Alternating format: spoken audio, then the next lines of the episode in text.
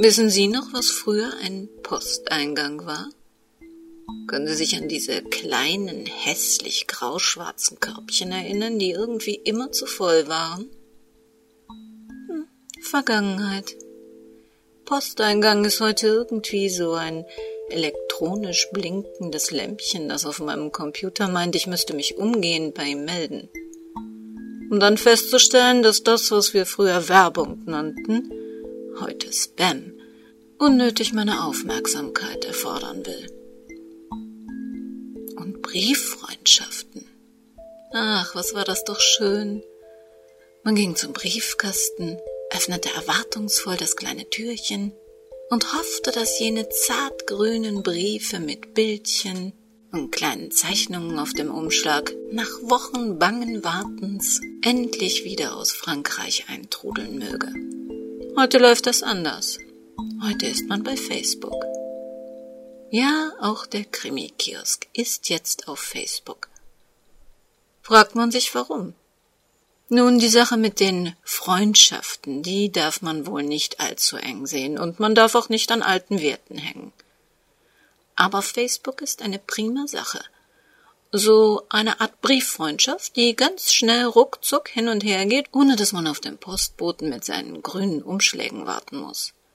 Man bekommt Bilder und Informationen praktisch im Sekundentakt. Und man kann sich aussuchen, welche Bild-, Video- oder Textinformation einen wirklich interessiert. Facebook bietet Ihnen als Krimi-Kiosk-Hörer zwei Möglichkeiten. Sie können Fan der Krimi-Kiosk-Fanpage werden.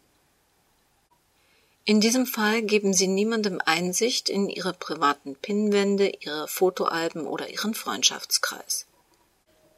Sie erhalten aber alle Informationen, die der Krimi-Kiosk seinen Hörern gerne zukommen lassen möchte. Zum Beispiel Mitteilungen über neue Sendungen, Hintergrundinformationen aus dem Blog oder Informationen über Störungen, wenn es irgendein technisches Problem gibt. Sofern Sie aber gerne Ihre Pinwände und Informationen mit uns teilen möchten, können Sie auch gerne einen klassischen Freundschaftsantrag an mich persönlich stellen. Und für alle, die nicht bei Facebook sind und immer noch zartgrüne oder gelbe oder rosafarbene Briefe schreiben, wir nehmen auch richtige Post entgegen. Und Sie können uns über die altbekannten Wege unter www.krimikiosk.de oder im Blog im Kommentarformular jederzeit erreichen. Ganz ohne Social Networking. Willkommen in der Welt des Krimikiosk. Willkommen in der Welt von Henrietta Pazzo. Vaterliebe, ein Kriminalroman von Henrietta Pazzo in 14 Episoden.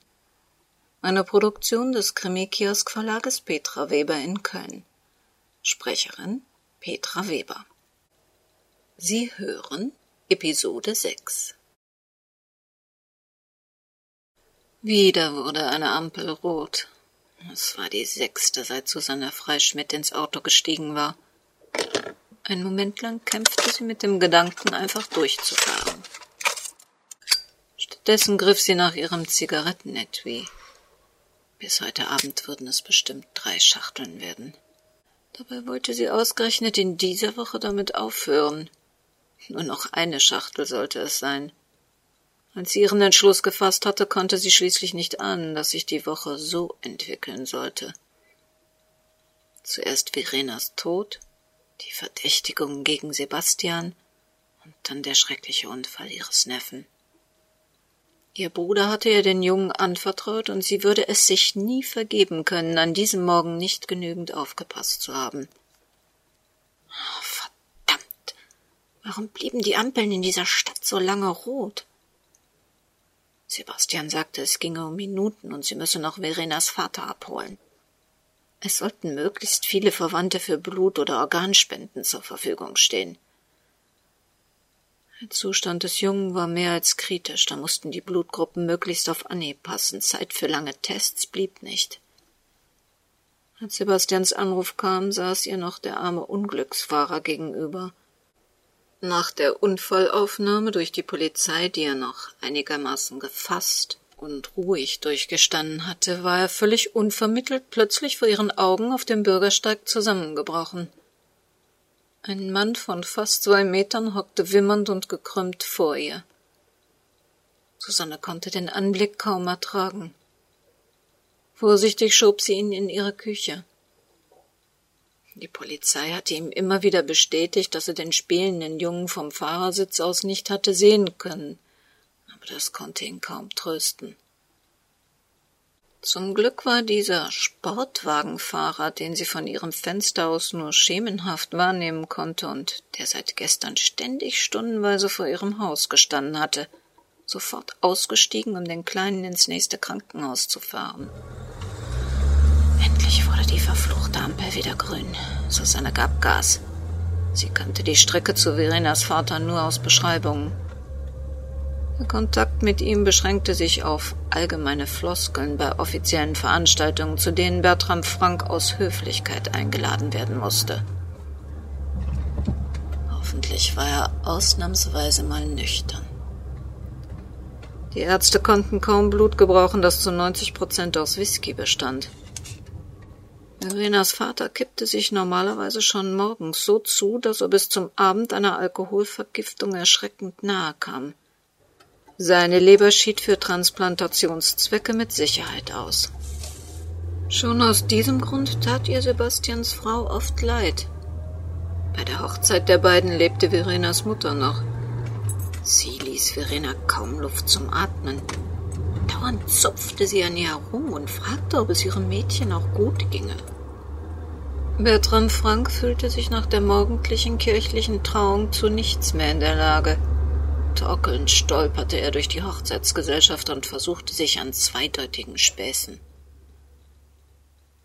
Susanne war gegen diese Hochzeit gewesen. Sie teilte die Bedenken ihrer Mutter.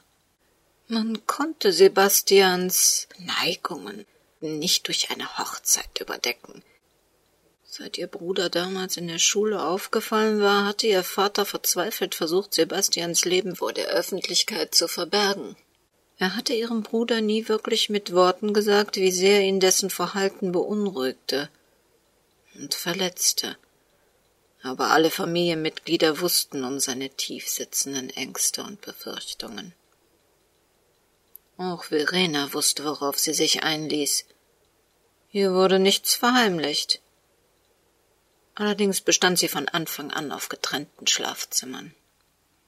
Nach außen ergaben sie und Sebastian wirklich das perfekte glückliche Ehepaar. Zu Hause mussten beide, jeder auf seine Art, furchtbar einsam gewesen sein.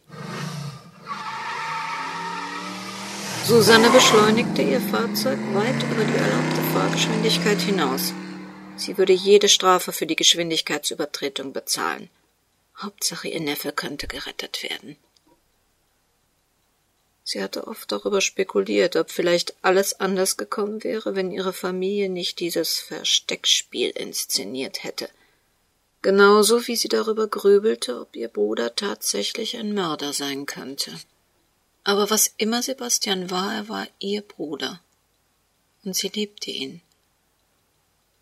Sie würde ihm genauso wie ihre Mutter und ihr Vater helfen, diese Tragödie durchzustehen.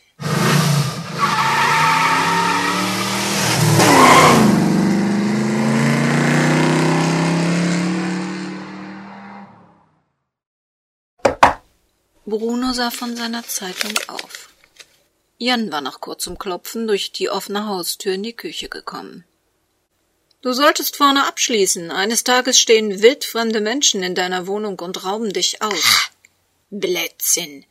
Ich habe hier nichts Teures herumstehen, das weiß jeder im Viertel. Sonst stört dich die offene Tür doch nicht. Schlecht gelaunt? Jan mochte diese direkte und unverschnörkelte Art an seinem Freund. Ja, ich bin schlecht gelaunt. Ach, in der Schule haben wir stundenlang nur über Mist geredet. Barbara will einen vermeintlichen Mörder retten. Und meine Mutter macht mich auch verrückt. Ach, in der Schule wurde schon zu meiner Zeit verdammt viel Mist geredet. Barbara wird schon genau wissen, was sie tut. Das Mädchen hat was auf dem Kasten und deine Mutter, die regt sie schon wieder ab. Wie immer. Jetzt beruhige dich erst einmal und nimm dir einen Becher Kaffee aus der Maschine. Der ist ziemlich frisch. Bei Bruno konnte ein Kaffee, der ziemlich frisch sein sollte, zwar schon ein paar Stunden alt sein, aber Jan war bei Kaffee nicht so zimperlich. Für ihn stand immer ein eigener Becher rechts über dem Spülbecken bereit. Sag mal, was hältst du eigentlich von Altenheimen? fragte er unvermittelt. Bruno legte seine Zeitung endgültig zur Seite und schüttete sich auch noch einen Kaffee nach. Für seine Antwort brauchte er ungewohnt lange. Hm, das kommt darauf an. Und worauf kommt es da an? Na ja, ob ich in ein Altenheim soll oder ob jemand anderes. Das macht einen Unterschied. Und wo liegt da der Unterschied? Ja, für jemand anderes finde ich es toll. Man wird immer versorgt, hat immer Leute um sich und unternimmt viel gemeinsam. Für mich finde ich es unerträglich, aus genau denselben Gründen. Man wird immer versorgt, hat ständig Leute um sich und unternimmt viel gemeinsam. Jan nippte an dem Kaffee. Das verstehe ich nicht. Nur ganz einfach. Ich versorge mich gerne selbst. Mag nicht dauernd Leute um mich herum und ich hasse es, mich an Veranstaltungen beteiligen zu müssen. Außerdem gibt es da bestimmt eine Menge Regeln. Na ja, wo viele Leute wohnen, muss es Regeln geben. Und davon rede ich nicht. Ich meine diese besonderen Regeln. Besondere Regeln? Wovon sprichst du? Was meinst du? Die dürfen doch zum Beispiel bestimmt mit Sicherheit keine Haustiere halten. Bruno, du hast keine Haustiere. Warum sollte dich das stören? Ich könnte mich doch in meinem Alter noch für ein Tier entscheiden. Damit fängt es ja auch nur an. Und womit geht es deiner Meinung nach dann weiter? Hm. Mit dem Sex. Die Verblüffung machte Jan sprachlos. Na, was guckst du so? Ich bin doch nur ein wenig älter als du. Meinst du, das hört alles auf? Und jetzt stell dir mal vor, du lernst ein Mädel kennen, die lässt sich nicht davon abschrecken, dass du mit anderen gruftig in so einem Heim hockst und geht mit dir auf deine Bude. Spätestens um zehn Uhr stehen wahrscheinlich drei Pfleger auf der Matte und komplimentieren die Kleine vor die Tür. Nein, das ist nichts für mich. Soweit ich weiß, gibt es da auch Zimmer für Paare. Ah, man könnte glauben, du bist der Ältere von uns beiden. Wenn ich mich auf eine Dame festlegen wollte, hätte ich das bereits vor Jahren getan. Ich lasse mir von niemandem und schon gar nicht von so einer Heimleitung vorschreiben, wie und mit wem ich meine Nächte verbringe. Meine Mutter war die letzte, der ich erlaubt habe, über meine Damenbekanntschaften zu regieren. Ich fange doch nicht auf meine alten Tage noch einmal an, anderen zu erklären, was sich in meinem Zimmer abspielt. Tatsächlich hatte Bruno ab und an nachmittäglichen Damenbesuch und die eine oder andere Frau hatte er Jan sogar vorgestellt. An solchen Tagen war auch meist die Wohnungstür verschlossen. Aber nie wäre es Jan in den Sinn gekommen, dass es sich bei diesen reizenden älteren Damen um mehr als eine Kaffeegesellschaft gehandelt haben könnte. Einerseits schämte er sich für seine Naivität. Andererseits amüsierte und motivierte ihn die Idee, dass sich im Alter doch nicht so viel änderte. Bruno goss sich und Jan Kaffee nach. Findest du nicht, ihr seid noch etwas zu jung für ein Altersheim? Es gelang Bruno immer wieder Jan zum Lachen zu bringen. Seine schlechte Laune verflüchtigte sich.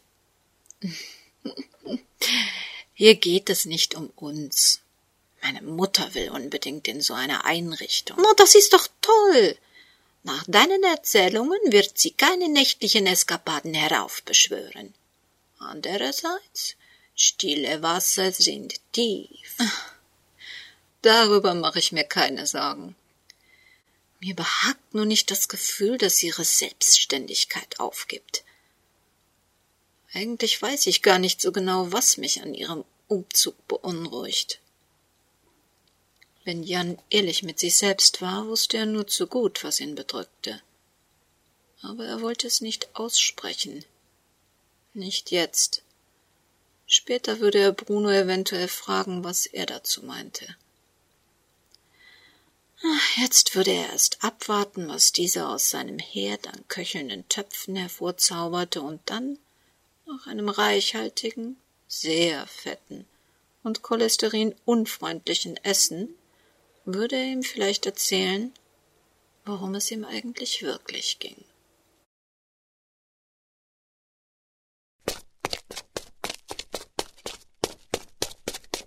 Mit fliegenden Fahnen rauschte Susanne Freischmidt durch den Gang, auf dem Barbara und Andreas Vollmer immer noch auf ihren Stühlen ausharrten. Kann mir mal jemand helfen, Bertram Frank hochzuschleppen? Er ist stockbesoffen. Ich habe ihm einige Liter Wasser mit der Dusche über den Kopf laufen lassen, aber der Kerl wird nicht nüchtern. Keine Ahnung, ob man ihn in diesem Zustand überhaupt gebrauchen kann, aber Sebastian hat gesagt, er muss unbedingt hierher. Andreas Vollmer sprang auf. Nach ein paar Minuten erschienen er und Susanne Freischmidt wieder auf dem Gang. Zwischen ihnen hing ein übelriechender, volltrunkener Mann, der sich nur mit Mühe aufrecht hielt. Gerade als Barbara aufstand, um den beiden zu helfen, ihn auf einen der freien Stühle zu platzieren, erbrach sich der alte Mann vor ihren Augen. Ein säuerlicher Geruch breitete sich im Gang aus. Barbara sprang zur Seite, ihre extrem gut funktionierende Nase gab rebellierende Befehle an ihren Magen.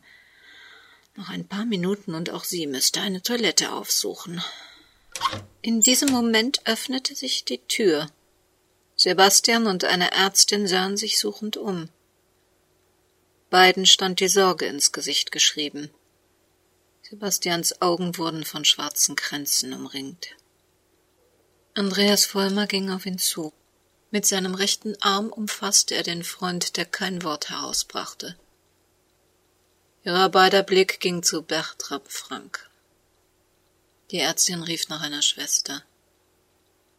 Ist das etwa der Großvater? Ein trauriges Kopfnicken bestätigte die schlimmsten Vermutungen der Ärztin. So können wir ihn nicht gebrauchen. Ach, eine Zustimmung zur Blutabnahme oder anderen medizinischen Eingriffen kann in diesem Zustand nicht wirksam abgenommen werden. Außerdem durfte der erhebliche Alkoholgehalt das Blut noch einige Stunden unbrauchbar halten. Es hilft also nichts. Wenn er der einzige Blutsverwandte des Jungen ist, werden wir wohl auch alle anderen einverstandenen Anwesenden auf Blut- und Gewebekompatibilität überprüfen müssen. Vielleicht haben wir Glück. So, wer will zuerst? Sebastian Voss und Andreas Vollmer folgten der Ärztin. Susanne Freischmidt blieb mit Barbara zurück. Sie sind die Anwältin, die mein Vater beauftragt hat?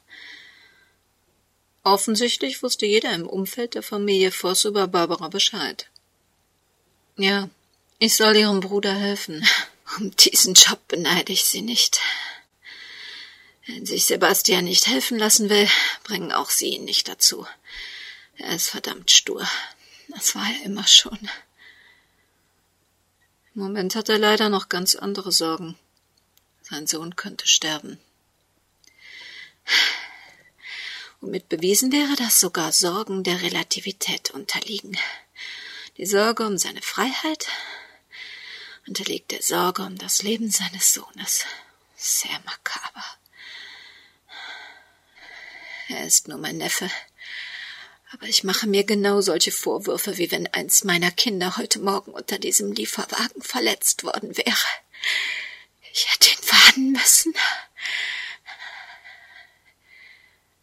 Er war bei Ihnen, als es passierte? Deshalb habe ich doch vom Küchenfenster aus alles mitbekommen. Schläft er öfter bei Ihnen? Eigentlich nicht.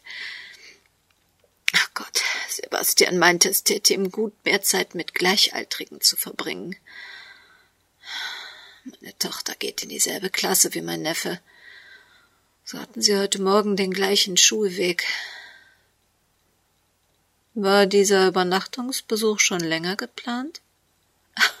Aber nein, Es war wieder so eine spontane Idee von meinem Bruder. Plötzlich stand er vorgestern mit einem kleinen Rucksack vor unserer Tür und hielt es für eine tolle Idee, den Kleinen bei uns zu lassen. Manchmal ist er so. Tiefes Unbehagen ergriff Barbara. Ausgerechnet am Abend vor dem Mord schafft Sebastian Voss seinen Sohn aus der Wohnung. Das war leider gar kein Beweis für Spontanität sondern für Vorsatz und Planung. Wenn er seine Frau wirklich getötet hatte, würde ihm die Polizei nachweisen, dass es weder Notwehr noch Totschlag sein konnte. Er hatte immerhin vorher seinen Sohn gezielt aus dem Haus geschafft. Und jemanden im Schlaf zu töten war eindeutig heimtückisch. Damit waren die klassischen Merkmale für Mord erfüllt. Sebastian Voss drohten viele Jahre im Gefängnis. Wie heißt Ihr Neffe eigentlich? versuchte Barbara sich abzulenken. Felix. Felix der Glückliche. schluchzte Susanne Freischmidt. Barbara schwieg betroffen. Glück hatte der Junge bisher nur wenig. Zuerst wurde die Mutter ermordet, wahrscheinlich vom Vater und dann lag noch sein einziger Blutsverwandter, dessen Blut er dringend zum Überleben brauchte, sturzbetrunken und nutzlos im Gang. Durch Barbaras Körper zuckte ein elektrischer Stoß. Wieso war Bertram Frank der einzige Blutsverwandte von Felix Voss?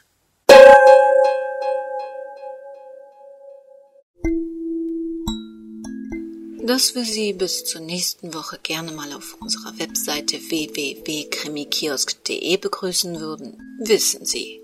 Dass Sie dort das Impressum, unseren Blog und auch die Möglichkeit, sich in unseren Newsletter einzutragen, finden, wissen Sie auch.